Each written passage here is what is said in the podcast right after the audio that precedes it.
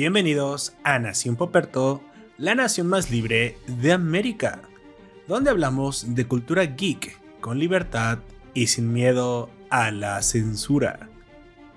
Hoy hablaremos sobre la película de Don't Look Up o No Mires Arriba, una sátira sobre política moderna protagonizada por actores de gran renombre internacional como Leonardo DiCaprio, Jennifer Lawrence y Meryl Streep, entre otros. Esta cinta producida por la plataforma de Netflix parodia cómo nuestros líderes políticos toman decisiones sobre temas importantes en función del beneficio político que perciban. Cómo buscan todo el tiempo rentabilizar incluso las desgracias ante medios de comunicación cómplices de circos mediáticos. En definitiva, un gran manual de populismo ilustrado. Todo esto y más a continuación ponte cómodo porque comenzamos.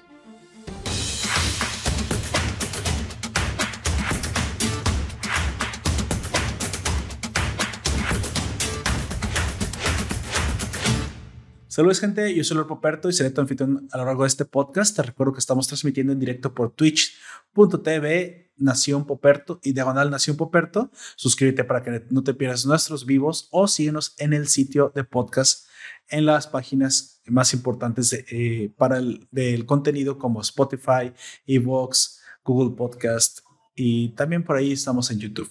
Así que bueno, suscríbete y síguenos, por favor. Me acompaña el fabuloso miembro de la nación del sur del mundo, el hombre, el hombre con el acento, con el acento aterciopelado, por favor, preséntate. Saludos a todos, todas y todes y a ti, Lord Poperto, donde quiera que estén, a la hora que nos quieran escuchar en este primer día, no, el segundo día del año 2022. Segundo día del año. Que es un mejor año para todos.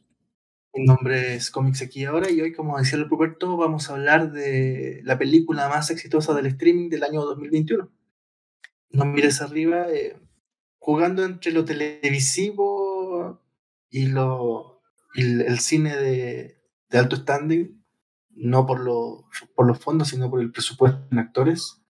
Me parece que Netflix está apostando, está apostando bien, porque por lo menos en la primera semana todo el mundo la esta película. Ahora quién sabe si alguien se vaya a acordar de ella seis meses después. Sinceramente creo que es una película que generó mucho morbo, eh, hay, hay, que decirlo, era una película que tenía, bueno, para empezar, la, la, dupla bastante atractiva de Leonardo DiCaprio y Jennifer Lawrence por ahí, pero ya puedes decir que, que al, al, menos Netflix desembolsó unos cuantos millones de dólares para tener estos coestelares que baratos no son y también una tercera coestelar, Meryl Streep, pues bueno, al menos ya inflaban bastante la, la, la, nómina de esta película como para saber de qué se trataba, ¿no? Y otra cosa también fue el revuelo en internet, esta, creo que esta, estas, vamos a tener que avisar que hablaremos con spoilers porque si no, pues no tiene sentido hablar de esta película. Esta película prácticamente lo único interesante que tiene es su trama, más allá de, como dije en la introducción, una forma paródica de tratar la política estadounidense y muy probablemente que también de cualquier país. Sin embargo, aquí se está hablando específicamente del establishment y de los gringos. Sin embargo, eh, lo que pasa durante la película realmente, o, mejor dicho, la amenaza de la película que, de la cual se habla desde un principio, realmente queda relegada a segundo plano. La, la, razón por la cual yo creo que se volvió muy, muy mediática fue precisamente porque, pues, parodia la política y en este momento de tanta polarización, algunos del, digamos, los del lado izquierdo interpretan la parodia como si fueras, como, como si estuvieran burlándose del establishment republicano, por ejemplo. Y los republicanos a su vez piensan que se están burlando del establishment demócrata. Entonces, creo yo que realmente eh, es una película anti-establishment, es una película que parodia la política de ambos lados. Solo que eh, en el momento en el que estamos, unos piensan que tienen la razón y otros piensan que tienen la razón. Entonces... Eh, la política y los medios de comunicación. Y los medios, de, exactamente, el tercer en poder. parte me hizo sonar a... ¿Recuerda esa película 2000 era? No es una tonta película americana, no es otra tonta película espartana. Scream también, que es esta parodia. Aquí hay algo de parodia también con el, con el cine que habla de información, de, de secretos de Estado. También tiene mucho de eso de, de parodiar, ahora con actores de muy, muy alto coste. Ya tenemos en el Streamer Life NWO. Saludos en el primer podcast del año. Eh, aprovechando también para decir que yo no había podido aparecer en, eh, creo que en diciembre les queda de ver bastantes episodios, pero es porque no pude, no, tuve tiempo. Eh, para acabar pronto, nueva casa, nuevo todo, las mudanzas son así, reinstalé todo y hasta ahorita tengo un setup más o menos decente prácticamente, pues estoy arrancando este año en, en, un, en una nueva configuración. Y ya espero no tener tanto, tanto tiempo de, ya, ya, creo que ya todo está seteado, ya, ya, tengo todo, tiene que estar. Y espero en algún momento poder mejorar esto que, que, que están viendo. Y pues muy bueno, y este año les prometo que grabaré más, más episodios, compensaré los que, los que me, me salté. Y aquí, y aquí Don Comics eh, también estará al pendiente, no se preocupen. Bueno, también nos dice, es una parodia oscura y lo mejor de todo es Ariana Grande. Ariana Grande. Sí, bueno, sale como secundaria. Bueno, ya, ya lo dijimos. Vamos a hablar con spoilers. Si tú no has visto Don't Look Up para este podcast aquí, ve a verla y después vuelve, porque la verdad es que vale mucho la pena. Aunque, 15. Aunque, aunque, y bueno, aunque es un poquito larga, la verdad es que al ser una comedia, porque yo se lo interpreto como una comedia, la verdad es que se van pronto. No, no se sienten tan pesadas. Creo que hay partes que pueden haber sobrado, pero todo, todo gira alrededor de esta comedia que, que da como a hablar. Entonces, bueno, volviendo precisamente al por qué creo que esta película se, volvió muy mediática, es porque precisamente estamos viviendo la era de la polarización, ¿no? La polarización política en la que los de la derecha piensan que los de la izquierda son el mal y los de la izquierda piensan que los de la derecha son el mal. Y la verdad es que tienen un poco de razón ambas partes, creo que hay un poco de razón en, en ambas formas de pensar. Sin embargo, específicamente esta película de Netflix sí tiene, para mi gusto, un tinte muy progre montado sobre esta ideología del cambio climático en el que todos estamos a punto de morir, sobre todo si tú no dejas de comer carne. Entonces, es un poco eh, bueno, a, gusto de cada quien, pero es un poco exagerada la, la, forma en la que se habla sobre, sobre el clima, sobre el cambio climático. Y esto creo que es una de las cosas que parodia la película. No logro, no logro realmente vislumbrar si, si se está cargando más hacia un lado o hacia el otro. Creo que, creo que lo hace bien en ese sentido. Sí, tiene, sí, tiene, ciertos tintes de, crítica al republicanismo, pero creo que también tiene una gran crítica a, todas, estas ideologías del progresismo. Creo que se burla de todos, de todo y de todos, pero sobre todo también eh, esta vez involucra a los medios de comunicación y los ridiculiza, que como ya sabemos es el tercer poder. También en una, es la primera vez yo al menos que veo que, que en una de estas producciones se ataca frontalmente a la, a la industria de la comunicación, también culpándola de hacer eh, en algunas ocasiones más bulla de lo que a lo mejor no debería tener tanta polémica y también de minimizar cosas que muy probablemente deberían ser más importantes, tomando en cuenta que para los medios de comunicación lo importante es ahora los clics, la polémica, la, las, las tasas de rating. Esto lleva a que se comporten incluso a veces de, de manera inmoral o incluso ya directamente ilegal. Aunque bueno, yo ya había visto una, una película que atacaba frontalmente a los medios de comunicación de esta manera, cuando los hacían cómplices de los gobiernos. Eh, pero es una película mexicana, así que, bueno, si alguno lo ha visto, se llama La dictadura perfecta. Y La dictadura perfecta precisamente es una película donde se ataca directamente a, a la televisora principal de México, que todo el tiempo fue pues cómplice de un poder dictatorial, ¿no? Pero bueno, eso, eso, es una cosa muy local. En esta ocasión estamos viendo cómo, cómo incluso hasta Internet termina siendo también este, ya incluido los medios modernos, Twitter y todas las redes sociales, en las que también terminan siendo parodiadas, también terminan siendo raspadas un poquito por la, por la historia, ¿no? Háblanos de cómics, por favor, eh, de qué se trata y por qué, y por qué te gustó o por qué no te gustó eh, Don't Look Up. es una película que trata sobre unos perdidos científicos de Michigan em, que se topan con el hallazgo más importante de la historia de la humanidad, que no es más que su destrucción.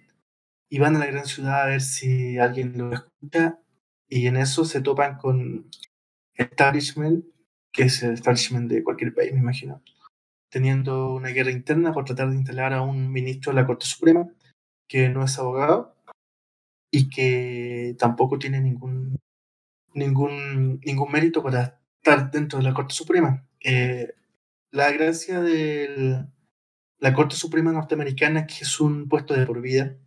Eh, generalmente, me, me, imagino pasa acá en Chile o en México también, hay uno que otro lugar o institución gubernamental que tiene puestos de por vida.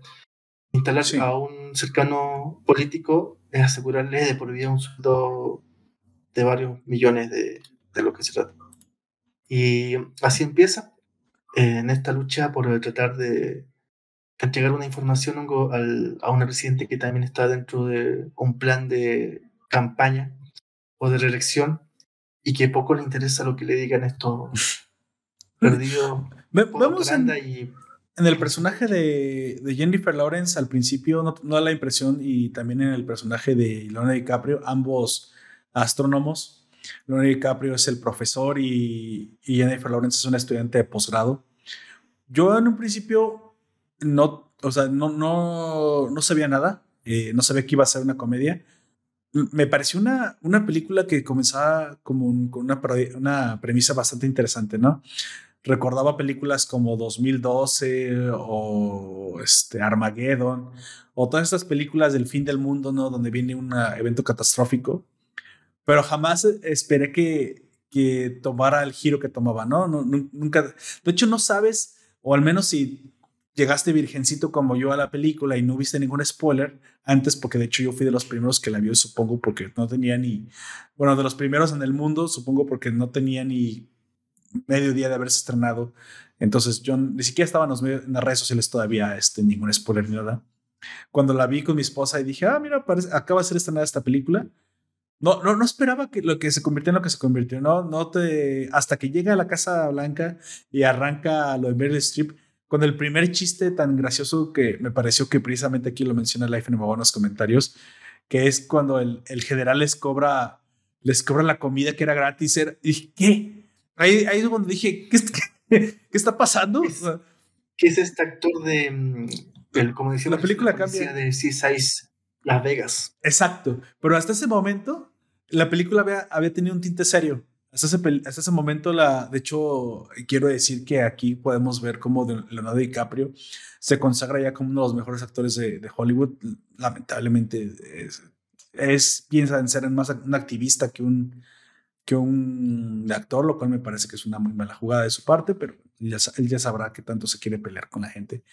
Pero el, la, las expresiones, el cómo te transmite en pocos minutos, como el peligro del, del cometa que viene directo a, al planeta. Este, también Jennifer Lawrence se, se consagra también como una de las mejores actrices, pero quiero eh, recalcar que todavía Leonardo DiCaprio es prácticamente la estrella, la estrella singular aquí.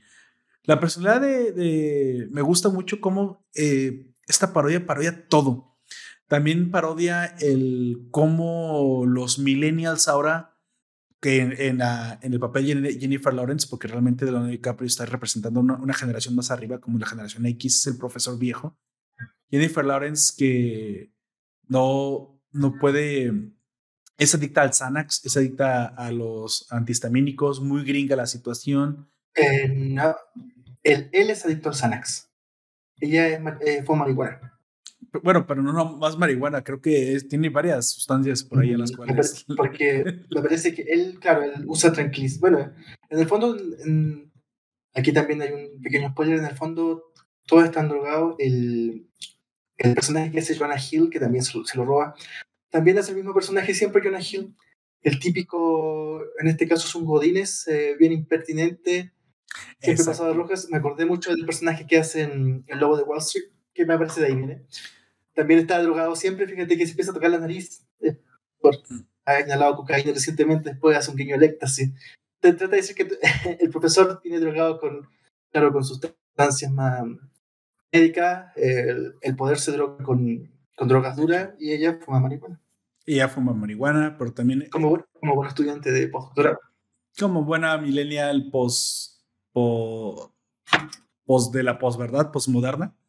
Entonces e, es también el cabello rojo, el, el corte feminista, este, la actitud eh, postmoderna, el novio afeminado que tiene. O sea, es, una, es un retrato de, la sociedad tal y como es y lo parodia. O sea, yo quiero pensar que eh, mucha, al ser de Netflix, mucha raza, mucho, mucho público, como siempre lo he criticado, que es progresista y, y oh, esta película por fin nos, nos parodia la verdad sobre, el sobre Trump y los republicanos, miren cómo son. La verdad es que no creo que sea así. Yo creo que es muy inteligente y se lleva a todos entre las patas, a todos. Critica la sociedad, critica los medios, critica los hábitos norteamericanos, critica esta adicción a las redes sociales y cómo todo se ha convertido en una constante tendencia por tener clics y, vistas. Incluso los medios eh, tradicionales te han tenido que subir a esta, a esta clase de vorágine de de, atención. De, eh, y se, también se burla cómo los talk shows a veces ridiculizan o minimizan o frivolizan con cosas importantes, ¿no? Y donde lo, es más importante este personaje de Arena Grande que rompió con su novio, es una noticia más importante en el mundo que Arena Grande haya roto con su novio que el hecho de que nos va a aplastar un cometa, ¿no? Es, es como, ven cómo le damos importancia a estupideces al contrario de que estamos a punto de morir. Claro, es una parodia. En el mundo real creo que nadie, nadie le daría más importancia al quiebre de un, un, noviazgo de los medios antes de un evento catastrófico. Cosa que también creo que aquí es donde viene la, la parodia progresista porque creo que se están burlando un poco de, este, de esta paranoia que tiene la gente, sobre todo de aquel espectro político de que estamos a punto de quemar el planeta y que si no, no dejamos de contaminar en este momento nos vamos a quemar, que tan, tampoco es tanto así, que tampoco es tanto así. No cabe duda que el cambio climático ha afectado ciertos sectores del planeta, pero la verdad es que eh, al día de hoy los pronósticos son bastante bueno, que hemos, comenzado una, una reversión de la deforestación hace 10 años y prácticamente el futuro no, no, no va a pasar más allá de, de tener que cambiar todos a coches eléctricos, cosa que ya está sucediendo, ¿sí? Que realmente, de hecho, en el 2022 es, el, dos, es el año del auto eléctrico. Les adelanto para los que no saben de esto, Prácticamente Tesla tiene sus días contados como la monopólica de los autos eléctricos. Ya para 2022, todas las marcas, desde Nissan hasta Land Rover, es que todas van hace rato Tesla no, no es la monopólica de los autos eléctricos. De hecho, el problema de Tesla, y recomiendo ver un... Es la, es la monopólica en este momento. Que está en YouTube, eh, se llama El problema de Tesla. Y con otro documental que se llama Cómo viven los pobres en Estados Unidos, que es relativamente nuevo. Em, lo que pasa en Tesla es que mm, las fábricas estaban en palo alto, eh, porque hay mucha concentración de, mm, de ¿cómo se llama? De talento. Eh, de productores. Sí, productoras de estas empresas eh, de, Silicon Valley, de ingeniería avanzada, etcétera. Los arriendos en palo alto empezaron a subir mucho, tanto que hicieron inalcanzables para los, la gente que vivía. Y este documental, que hay gente que trabaja documenta mucho cómo eh, altos ingenieros de Tesla tienen que empezar a vivir dentro de los autos porque no pueden arrendar en Palo Alto, porque es muy caro.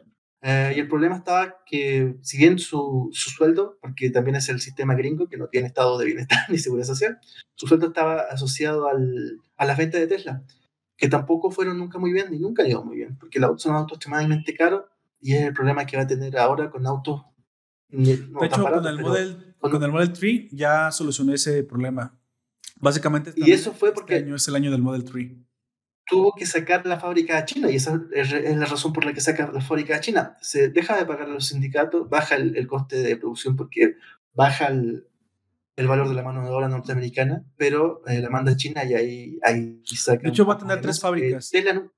va a tener tres gigafactories. Va a tener la de China, va a tener la de Europa, que va a estar en Alemania, iba a tener la de Texas, que fue, era la de Palo Alto.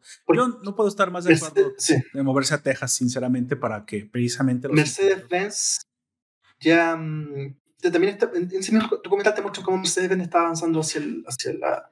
Es que es relativamente antiguo, tiene como 5 años. Hacia lo, la movilidad mm, eléctrica. Sí. Eso sí, no, no eran de avanzada como Tesla, pero sus autos eran un poco más De hecho, todos los modelos eléctricos, todos que van a venir el año pasado, de hecho, no hay una sola marca que no te vaya a tener eléctrico. Todos, yo creo que les va a ir bien. Aquí la única diferenciación es que Tesla, que no tenía un automóvil asequible, ya lo va a tener, va a tener un gama media y todavía tiene la ventaja de la conducción autónoma.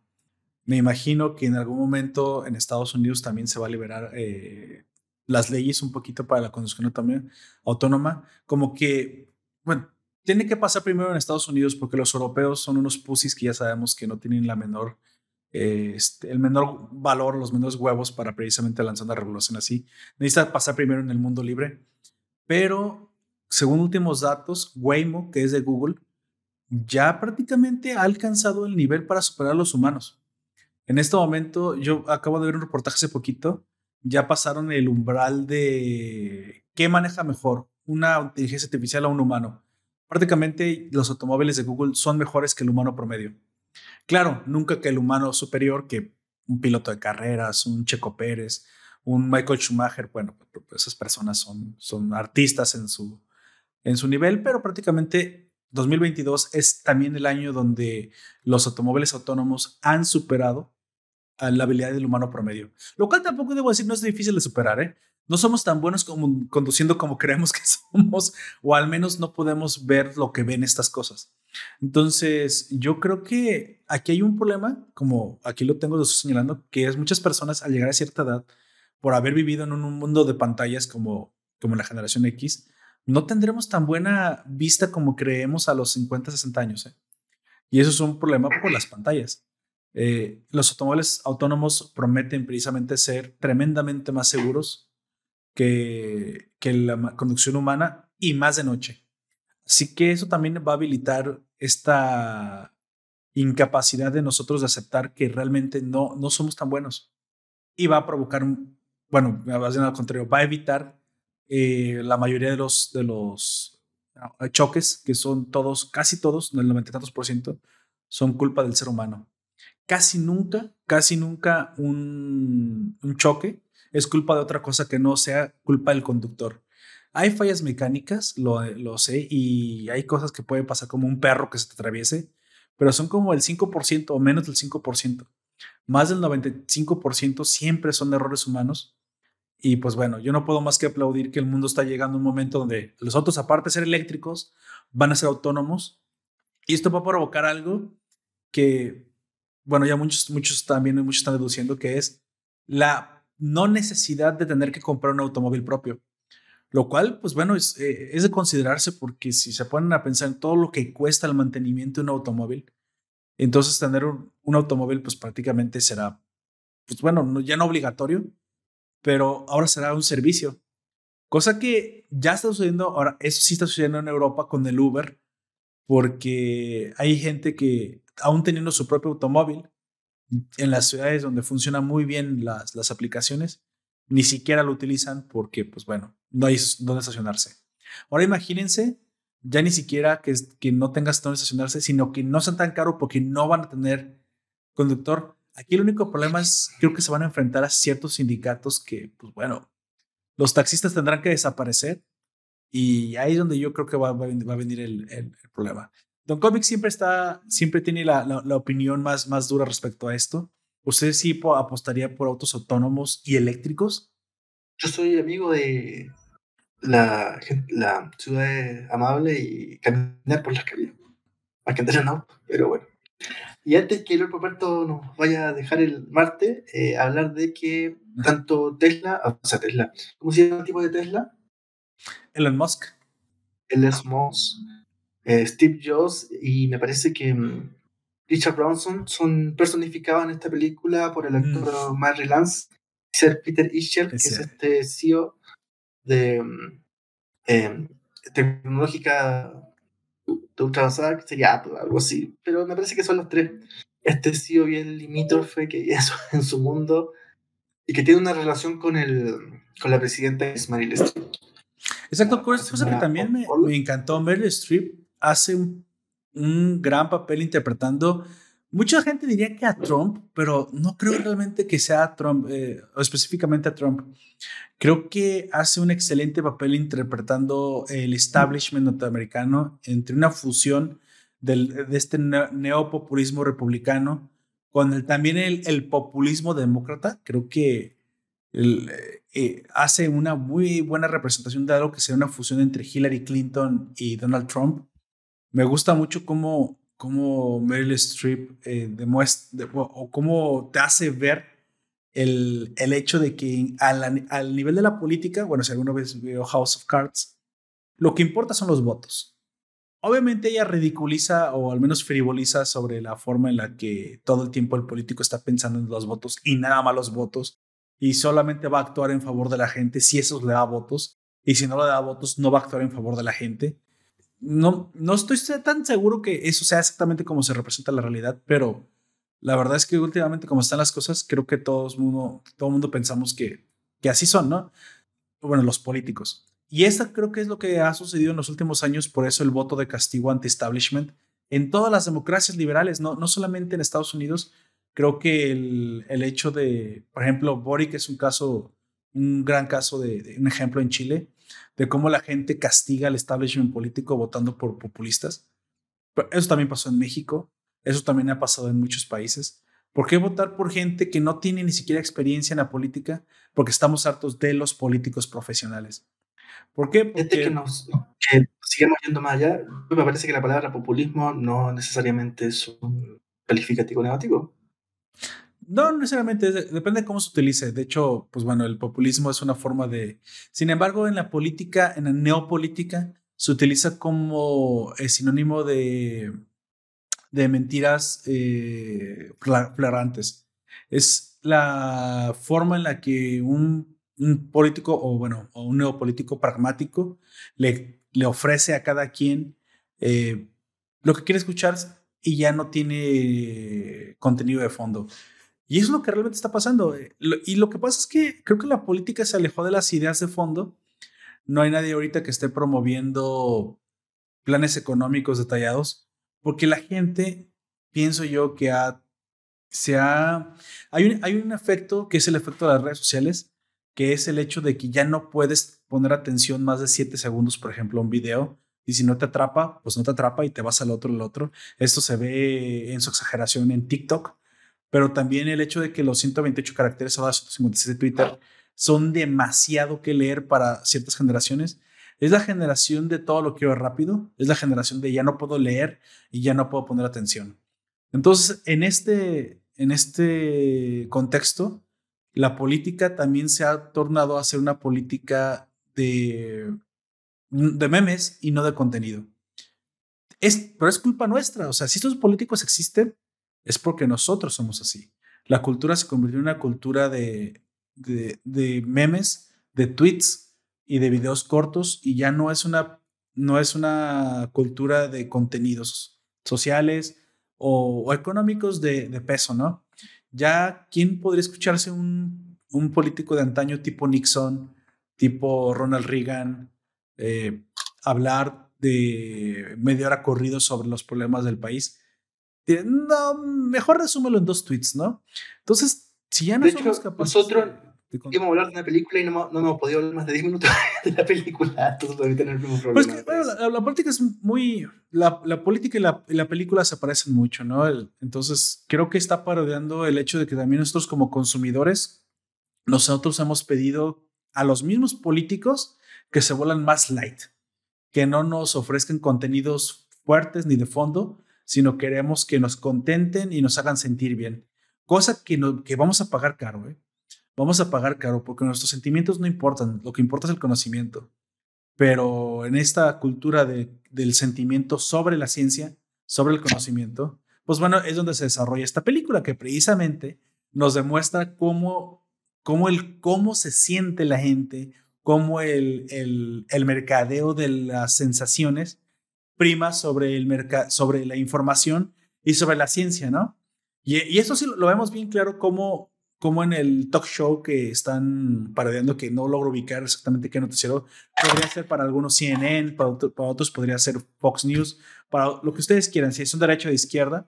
Pero este noticiero frivoliza con la información importante, cosa, cosa que Jennifer Lawrence nos demuestra a la hora de que está siendo entrevistada, que les dice a, los televidentes, o bueno, le dice a los mismos presentadores, que no se dan cuenta que es sumamente importante que estamos a punto de morir. Viene un cometa que va a estrellarse contra la Tierra y no los veo aterrorizados por el hecho de que están a punto de morir en un par de meses. Creo que son un par de meses, no me acuerdo cuántos son.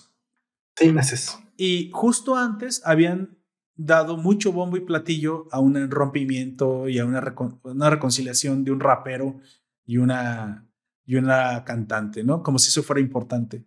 Creo que es eso. Se está burlando del cómo hemos frivolizado a través de las redes sociales de las cosas importantes y cómo le damos mucho, mucho atención a cosas que no tienen eh, más que un valor efímero de entretenimiento. Que no me lo entiendan. De hecho, los memes son divertidos, sirven para comunicarse los videos divertidos de TikTok, yo mismo, yo mismo veo unos cuantos al día. Sin embargo, perdemos de vista que si no, si, nos dejamos llevar por ese tipo de culturas, no podemos luego consumir cosas importantes.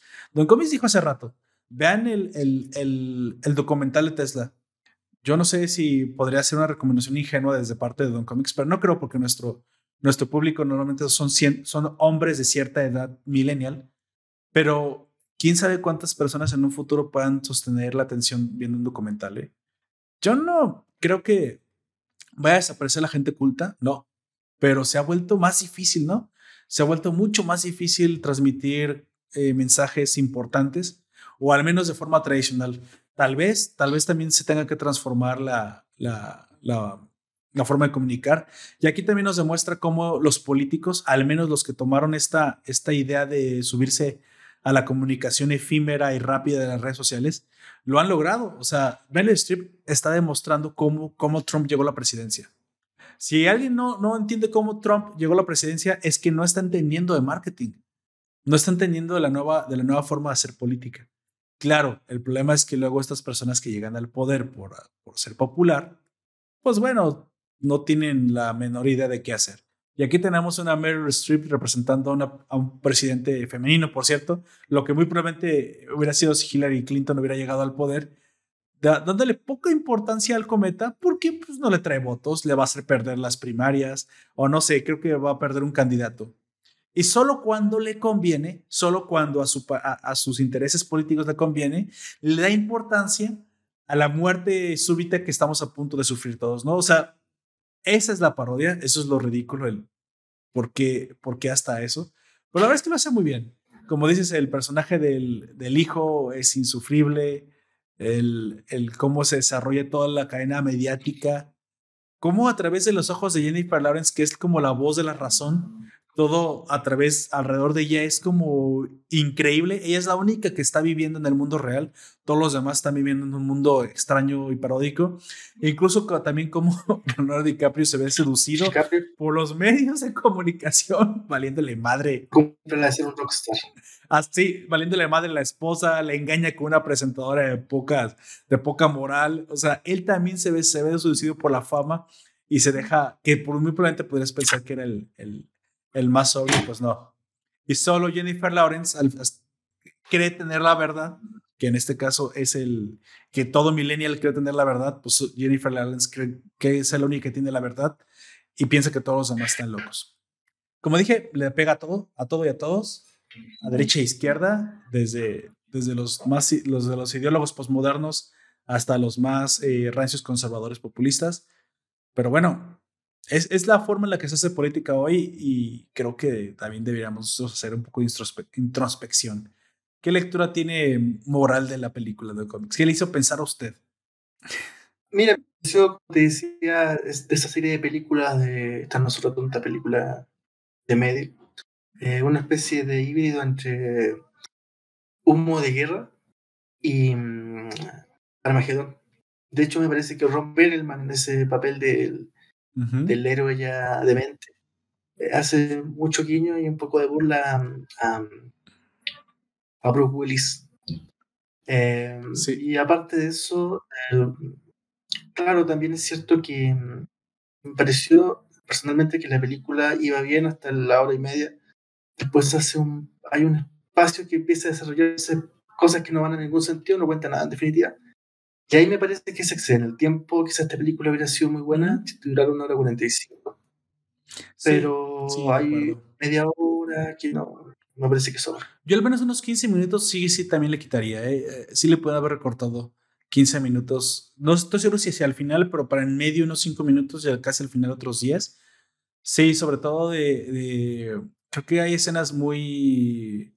Hay algunas escenas de DiCaprio que están de más. Creo que el cómo se va torciendo y cómo se va desarrollando su narcisismo a través de la, de la película nos quedó claro en pocos minutos, creo que eso lo pueden haber recortado. Y también otros, otras de Jennifer Lawrence que simplemente, bueno, eh, daban vueltas sobre lo mismo, demostrándonos cómo, cómo la millennial feminista posmoderna vegana que fuma marihuana tiene la razón y todos los demás no la tienen. Ella también, ella misma es una parodia de lo que es ser un millennial posmoderno ahora, que también creo que pudieron haber sobrado algunas, algunas escenas y casi, casi que pudieron haber acabado en, la en el 1.45. Al final vemos que es una oda al calentamiento global en el demostrado, pues, interpretado por este cometa que nos termina arrasando. Claro, mm. eh, podría ser el calentamiento global, podría ser una tercera guerra mundial nuclear, podría ser cualquier cosa. La, la humanidad siempre está al borde de la, de la mm, destrucción, así que ese es el mensaje, ¿no? Siempre está salvado de la destrucción. Pues la verdad es que siempre hemos estado así y siempre, siempre ha existido así. Yo creo que el planeta se va a quedar y nosotros nos vamos a desaparecer si seguimos con eso. El, el gran filtro de la humanidad muy probablemente sea más cercano a lo que ha estado pasando, que es un virus, algo más biológico que algo más eh, político. No nos vamos a acabar el planeta. Sí, los que, los que piensan que los, el coche que contamina, la carne que no se comen, los va a salvar, no no, no, nos va a salvar. Lo que sí nos va a, prometer un futuro muy probablemente muy, muy brillante sea la tecnología. La tecnología como el medio de cambio, como el medio de, transformación, sí. Siempre y cuando no la vamos a usar para, para destruirnos o siempre y cuando no vaya a ser verdad esta profecía llamada Terminator. Que en eso estamos, ¿eh? Yo creo que si algo nos puede llegar a destruir, probablemente sea nuestra propia inteligencia artificial. Entonces se, se escucha muy de ciencia ficción, pero ya no tanto, ¿eh? Not quite ya, la inteligencia artificial está llegando a unos niveles que esperamos que las premoniciones de Philip K. Dick no, no se cumplan. Esperamos que la tecnología nunca cobre vida y nos, nos arrase. Pero fuera de eso, tenemos carne sintética justo a la vuelta de la esquina a punto de, de ser comercialmente viable. Claro que podrán decir algunos que nunca se va a comparar con un buen chuletón, pero bueno, solo es cuestión de tiempo los autos eléctricos, los paneles solares baratos como medio de, de transformación propia de la energía. O sea, todos esos cambios vienen y vienen en menos de una década.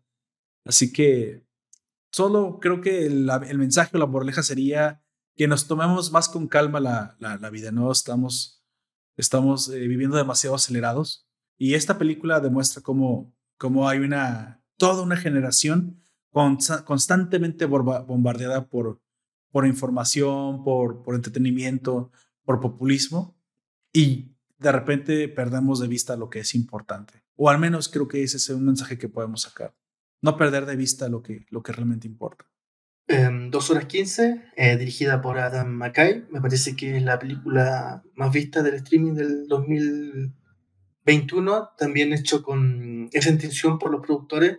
en que terminando el año iba a haber mucha más gente en las casas y en una de esas podrían entrar al Oscar. Porque generalmente pasa eso, las películas de última mes son las que entran al Oscar. ¿Cree que este entra al Oscar por, por es una parodia? Bueno, quién sabe. Quién sabe, pero. Sí, quizá mejor banda sonora, algo, así. Eh, mejor comedia, definitivamente. Debería, ah, yo me río. García Bernal tiene un Oscar a la mejor música de una una película y Gael Serenal. Dudo que actúe, pero dudo más que cante. Yo también. Definitivamente. Necesitamos humor, humor este crítico y creo que el humor crítico, mientras más negro sea mejor. Eh, a mí me sorprende que Netflix se haya atrevido a hacer o que haya permitido que esto se hiciera. Este, como dije, muy probablemente querían hacer una crítica al trompismo, pero el director hizo una crítica a todo, al establishment, a los medios de comunicación y a la sociedad, una cosa inteligente.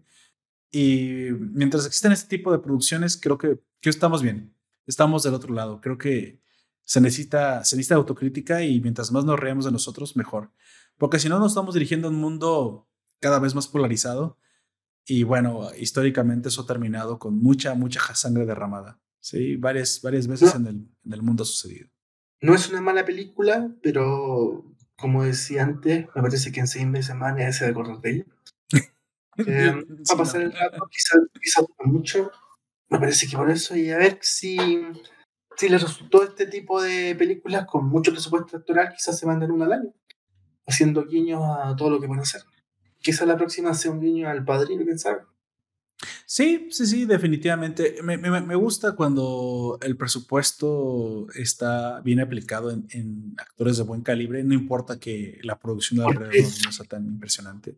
De hecho, claro, aquí... Se veía que se ahorraron todo lo que se pudieron narrar en fondo, en fondo, en... Es un drama bastante. En locaciones, era, era bastante, eran dos, tres locaciones y mucho más. Claro. Incluso Zack Snyder le pongo un poquito más a sus locaciones. bueno, pero es que no tiene sentido. Zack Snyder es el director para, para ese tipo de ambiente, ¿no? Y también el, como... el director sí. Es que es un diferente, diferente tipo de cine en cómics. a, mí, a mí personalmente me gustan las producciones súper, súper tecnológicas que tengan una excelente cantidad de CGI y que tengan mucho, mucho, mucho presupuesto en eso. Pero bueno, eso ya, ya va, va, lleva en gustos, ¿no? ¿Cómo se llama superlativo? A mí me gusta el cine superlativo. Me gustan muchísimos efectos, muchísimas explosiones. Eh, que si me vas a entregar una guerra de las, de las, galaxias que se sienta que se está destruyendo la galaxia. Pero también soy capaz de apreciar este tipo de películas, una comedia dramática con poco presupuesto en el fondo, pero con un gran desarrollo de actores y con buenos actores aparte. También, también no creo que no, me, me gusta. Hace poco, bueno, no, no, no tan hace poco, vi esta película del director argentino, Un lugar en silencio, no, no es cierto, ¿cómo se llama? Eh, esos chicos que se meten en una casa con un señor que es ciego, pero el señor ciego termina siendo un asesino. Ah, acabo de olvidar el nombre. ¿No? ¿Sí la recuerda? ¿Es nueva? No, no sé cuál es. No, bueno, ya, ya se lo di incluso la segunda parte. Acabo, es una película de terror, suspenso, ¿Ya? que es dirigida por una, un director argentino bastante bueno. Y se trata precisamente de unos chavos que entran a una, a una casa a robar pero nunca se dieron cuenta que se metieron a la casa de un asesino, pero el asesino está ciego, pero entonces la casa está oscura, está, está todo oscuro, él corta la luz, los encierra y los comienza a cazar uno por uno porque él sí, él sí está acostumbrado a escuchar como los, como los murciélagos y ya ecolocalizar, y ellos no, y los va acabando uno por uno dentro de su casa. Gran cinta, sinceramente, y no tiene mucho presupuesto. Pero ¿Y dónde la viste? Eh, está en Netflix, pero acabo de olvidar el nombre, no me acuerdo cómo se llama. Uh, les voy a buscar el y se los voy a poner en los comentarios. Bueno, a los que la, la, hayan visto, ya saben de qué película estoy, me estoy refiriendo. Y así hay muchas películas ¿eh? donde, donde el drama principal no se requiere mucha, mucha producción. Así que, pues bueno, Don't Look Up, no miren arriba. Al final se, se, trata de no miren arriba porque es como una parodia de no vean que viene el cometa, o sea, Supongo que también es como cuando un político te dice, no veas que estoy robando, no, no, no, no, no mires, no mires, no, no veas que estoy robando. O sea, es como nos tratan de tapar la vista con una cortinilla mediática. Creo que es, también es, parte del mensaje. Me, gusta mucho. Así que, como dije, más de estas cintas, aunque las haga Netflix, no importa, se lo, se lo perdono, pero necesitamos criticarnos eh, unos a otros, porque mientras queden palabras, se crece, cuando no se habla, se, se pelea y bueno, no quiero que el mundo vuelva a ser este 1942, ¿verdad? Bueno, No Comics, eh, las últimas palabras, vámonos despidiendo. Esta vez estuvo corto. Eh, película llevadera, eh, entretenida, me gustó el papel de, a mí me gustó el papel de Jennifer Lawrence. Uh -huh. Es que la sensación de que yo he visto antes hasta DiCaprio eso. Eh, Meryl Streep, como siempre, es la señora Oscar, uh -huh. eh, siempre impecable, la señora siempre, incluso manteniendo una línea, siempre tiene tonalidades, porque ella podría hacer, haber hecho perfectamente a la protagonista del Diablo está en la moda, o la villana del diablo está en la moda y no, no lo hizo, es distinta esta villana, o casi villana. Y en eso, esa se tenía, como decíamos antes, así le sobra, me parece media hora, pero bueno, eh, siendo de streaming se, pondrá, se podrá poner pausa, tampoco digamos que tiene un desarrollo muy complejo, que haya que acordarse una serie de claves no es, de la serie anterior para los dos siguientes, ¿no? Entonces se pone, si uno lo puede ver en tres días, media hora, no, sería más. Pues. En tres días, 45 minutos repartido, y ahí de ahí viene la película completa. Porque, como tú dices, no es pesada y no, no es esa, ese cine de, de, de cerrojos que la versión anterior tiene las claves para entender la siguiente, pero sabes, la siguiente, tú puedes escribir lo que pasó en la anterior. No, no, no, no es hiperintelectual. No. No, es, no es ni siquiera intelectualizada, Es bien, es bien de, es como cine de, cine, como dice por ahí, la misma película, una película palomitera. ¿Te acuerdas que al final sale un, una, un director, un actor que habla de su película basada en la que es el meteorito? Y eso, llevadera. Eh, por fin Netflix salió de un hoyo en que estaba porque entre las cancelaciones que tenía, que eran casi todas las series cancelaron, que en este año casi ninguna, ninguna pasó al próximo. Eh, incluso este año cancelaron también Black, eh, Black, eh, Black, em, ah, Espejo Negro, ¿cómo era? Black Mirror. Mirror, Black Mirror. A mí personalmente Black Mirror nunca me pareció nada nuevo, era una especie de la dimensión desconocida con un poco más de sexo y sangre, pero no, no, era, no eran historias muy, muy que te en la cabeza, pero era el gran éxito de Netflix y tampoco pasó. Así que por lo menos parece que sacó este año con esta película y ojalá vaya por esa senda de quizás chicar un poquito más de tiempo, pero película entretenida en definitiva. Sí, de hecho, al final de este año, eh, como usted lo dice, también Netflix hizo algunos cambios Cosa que yo ya le venía augurando a mediados de este año, no sé si algunos recuerdan los que nos han escuchado. Yo dije que lo, el último trimestre Netflix, el tercer trimestre Netflix había salido mal eh, eh, en lo que se refiere a los eh, inversores. Supongo que no dio lo prometido o perdió suscriptores en un contexto donde la gente estaba viendo más televisión que nunca. O sea, estamos hablando que en la pandemia, cuando más personas, más ojos están situados sobre una pantalla, Netflix no pudo crecer. Y eso se debe precisamente al contenido. Yo se lo, yo voy a, voy a ser bastante ecuánime a un contenido demasiado postmoderno, ¿sí? Un contenido que no terminó de agradar a más del 50-60% de la población que está muy dirigido a unas generaciones eh, y, a ciertas ideologías de ciertas generaciones, que digo, está bien, ¿no? Está bien, el, entretenimiento puede ser localizado, pero yo creo que debería tener, al, al menos como marketing, debería tener la, la idea de tener más, más, este, más público, ¿no? De alcanzar más público. Tú sacas una idea que no le gusta a cierta generación y no la vas a tener. Yo creo que lo que le pasó a mm, Netflix fue que le cayó la amenaza de HBO Max y de Disney porque lo que tiene y no tiene Netflix son marcas. Cuando alguien va por la calle y le sin haber leído jamás un cómic le dicen que la nueva película de Batman se estrena en marzo.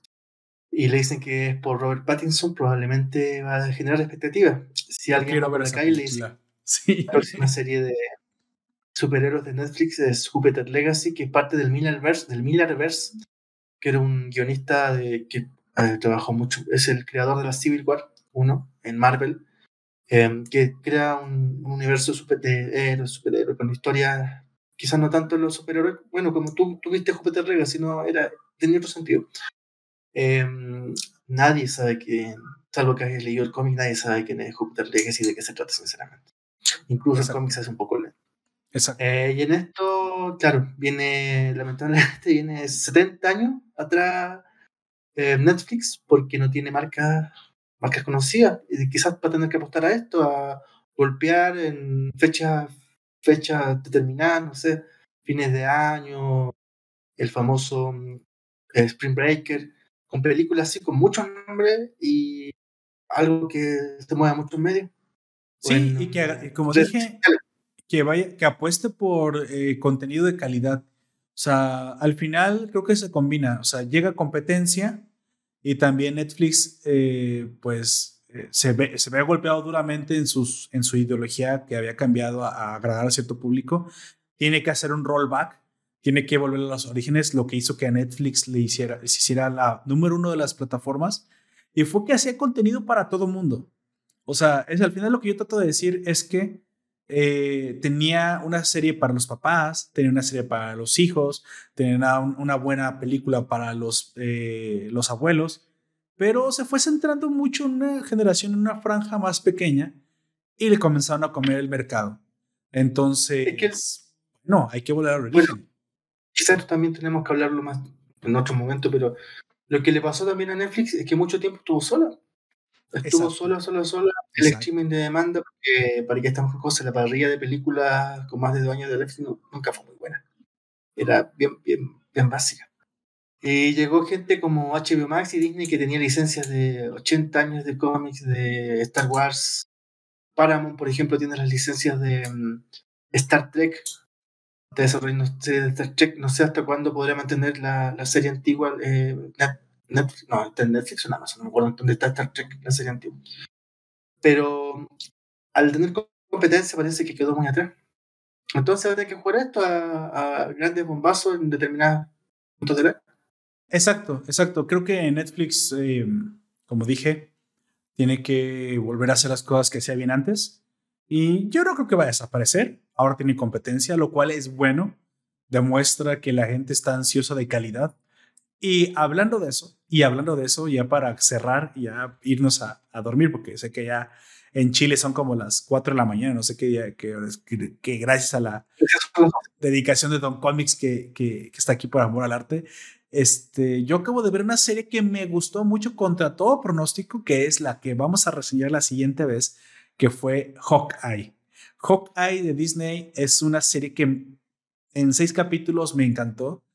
Eh, en seis capítulos creo que se demuestra que se puede hacer algo bien con poco presupuesto en teoría, pero que le puedes construir una buena historia a casi cualquier personaje si te empeñas, realmente si te empeñas en desarrollar su entorno y al mismo personaje. Sí, el personaje no va a vender simplemente por existir, y creo que es, eh, o simplemente por ser quien es, tiene que ser desarrollado, tiene que tener eh, una, una premisa interesante y también es la serie en la que se termina de solidificar un poquito la fusión de este gran MCU que ya habíamos visto venir y que se nos había prometido, ¿no? Por un lado, las series de Netflix que ahora se unen oficialmente ya como parte del MCU y, parte de la plataforma Disney Plus a través de ciertos personajes que son incluidos de los cuales no hablaré ahorita.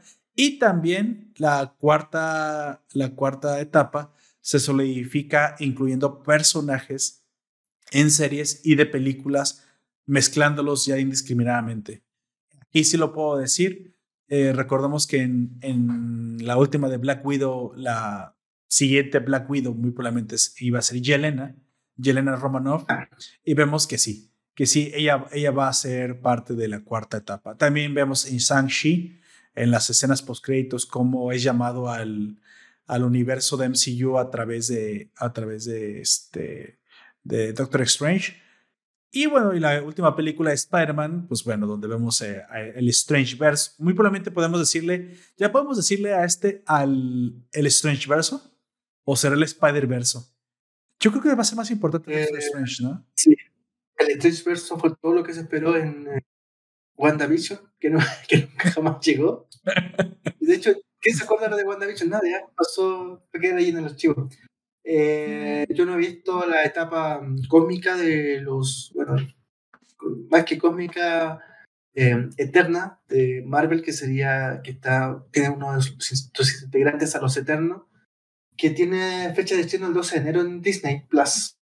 Fue una película que también apostó mucho por un presupuesto de actores muy alto, pero parece que no lo Tiene poquísima recordación, poquísimas menciones, como que no. Nadie quedó muy conforme con esa película. Habrá que verla para saber de qué se Exacto. Nomás quiero decir al final que Disney para mí va a ser, eh, esperaba que no caminara el camino de, estar incluyendo todo el tiempo este postmodernismo ideológico, cosa que sí hace, pero, pero se lo perdono porque lo hace de una manera sutil en la que no te molesta tanto, o al menos a mí no me molesta tanto, si lo que haces es desarrollar el personaje. Es decir, si incluyes un personaje homosexual, está bien, solo desarrolla el personaje y no voy a simplemente a, adorar el personaje solo por ser homosexual. Creo que eso se ha entendido, creo que todas y cada una de las plataformas han entendido que si van a, a ser incluyentes, tienen que ser incluyentes con calidad. ¿sí? Siempre, siempre, siempre vamos a tener la, la o sea, la, gente no es racista, la gente realmente no es sexista, la gente no es así como, como las ideologías dicen. Así que, dicho eso, me gusta que al menos Disney lo entendió y en esta, y en esta última serie de Hawkeye, creo que por ahí, voy a, puedo decir esto porque no importa tanto. Hay un personaje que es este eh, sordo, un personaje que es sordo, pero lo importante de este personaje no es que sea sordo.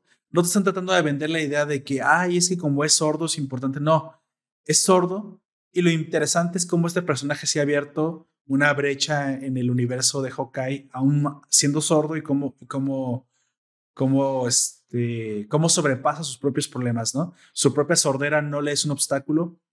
Cosa que, como dije, me gustó porque está dentro de esta línea postmoderna de ser incluyentes, pero ya no es solamente incluir al personaje, sino que aparte hay que desarrollarlo y darle importancia y no se siente una victimización, de hecho, del personaje, cosa que me interesa mucho. No sé, los cómics no la he visto, por eso no quiero hablar mucho de eso, pero no se siente víctima. De hecho, el personaje no es una víctima, es un personaje sordo, pero es un personaje muy fuerte. Entonces, no importa al final que sea sordo, es más, se te olvida que el personaje es sordo porque no importa, no, no, no, no influye en su fortaleza, cosa que, cosa que me encantó. Así que, pues bueno, estaremos hablando de eso la siguiente semana, si Dios nos lo permite. Si, si no explota ya el volcán Kilauea que tienen ahí en Chile. No es cierto, no, tienen un volcán cerca. no se llama Kilauea, ¿verdad? No, eso está en la. Está en Hawái, ¿no? sí, en Hawái. Como verán, no tengo la menor puta idea de lo que estoy hablando cuando hablo de geografía. Pero sé que hay un volcán cerca. Promete ver más documentales de geografía en, en Solo sé que aquí tenemos cerca el Popocatépetl y cerca porque el Popocatépetl está cerca de la Ciudad de México. Así que si llega a hacer erupción, solamente arrasa con los chilangos, con, con los con la Ciudad de México, pero no, no me llega a mí, sinceramente. Tal vez me llegue la, la fumarola, pero no me llega. Tenemos otro volcán que es el Pico de Orizaba, pero está eternamente congelado y solo, solo ha servido para ser turístico. Y prácticamente ya solo tenemos dos volcanes en México. Así que supongo que tampoco tenemos un terreno demasiado accidentado.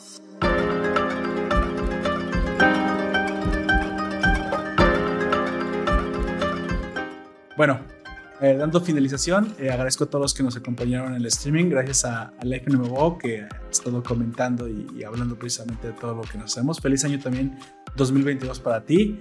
Este, nuevo Life Estaremos más al pendiente por aquí y esperemos. Y el podcast de Life NMO, que no sé cuántos años lleva.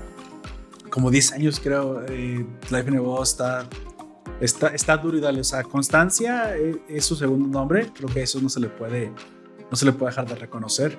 Y pues bueno, si alguno de ustedes eh, quiere escuchar un podcast sobre anime, cultura geek, freak en general, vayan a buscarlo. También está como Life Anime Bo. Bueno, ya, ya, ya, que hicimos la publicidad, nos despedimos de ustedes. Como siempre, les recuerdo que nos pueden escuchar en eh, iVoox, iTunes, Google Podcast, YouTube y Spotify. Hasta la próxima. Chao.